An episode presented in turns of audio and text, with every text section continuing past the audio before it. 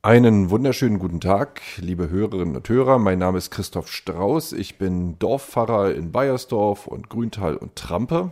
Meine Kolleginnen und Kollegen, die haben mich gefragt, ob ich heute den Podcast machen könnte. Das Thema ist Schweden und wer mich ein bisschen kennt, der weiß, dass ich ein Schweden-Liebhaber bin. Warum ich so gerne nach Schweden reise, das hat etwas mit meinen ja, Urlaubsbedürfnissen zu tun. Für mich ist es ganz wichtig, einfach mal rauszukommen. Und Schweden ist, sag ich mal, gerade so exotisch genug, dass man das Gefühl hat, man ist auch mal woanders. Auf der anderen Seite ist Schweden aber auch ein sehr komfortables Reiseland. Wir sind mit Kindern unterwegs und ich brauche da immer so ein bisschen so ein Backup. Eigentlich gehört auch zu den Grundsätzen in meinem Urlaub, dass ich von meinem Beruf mal komplett abschalten kann.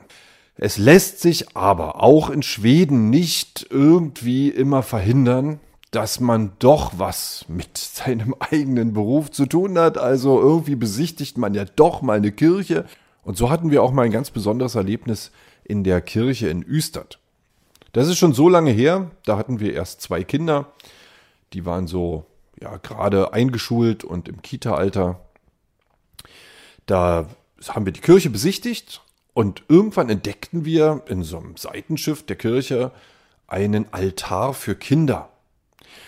Das ist von einem Tischler gebaut. Das ist ein richtiges Projekt, haben wir dann durch ein Prospekt erfahren, äh, um Kindern so ein bisschen die Symbolik von Kirche und das, was in der Kirche so gemacht wird, näher zu bringen.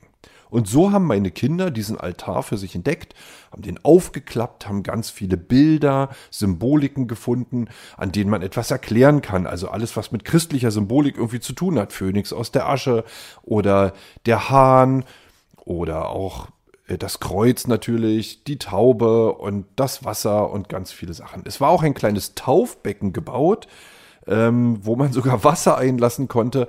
Und da waren äh, eine Puppe da und man konnte quasi diese Puppe taufen.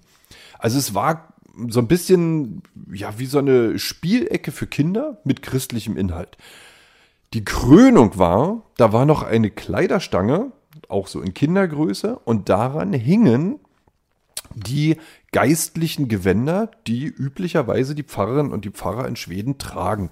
Die tragen ja grundsätzlich erstmal weiß und haben dann noch so Überwürfe in den liturgischen Farben. Und der Hammer war, dass sogar so ein Bischofsüberwurf mit Bischofsmütze auf dieser Kleiderstange war.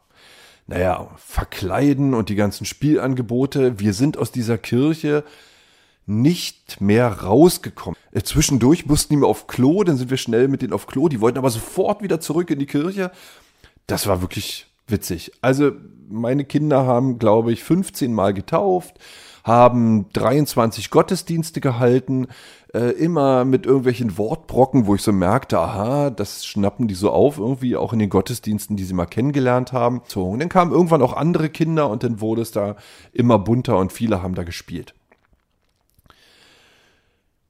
Das war für mich tatsächlich ein ganz tolles Erlebnis, wo ich so irgendwie sofort dachte, ach man, sowas in der Art, so auf Kinder zuzugehen, ihnen so viel zuzutrauen, sie einfach selber entdecken lassen das muss ich mir unbedingt auch für meine Arbeit irgendwie so hinter die Ohren schreiben.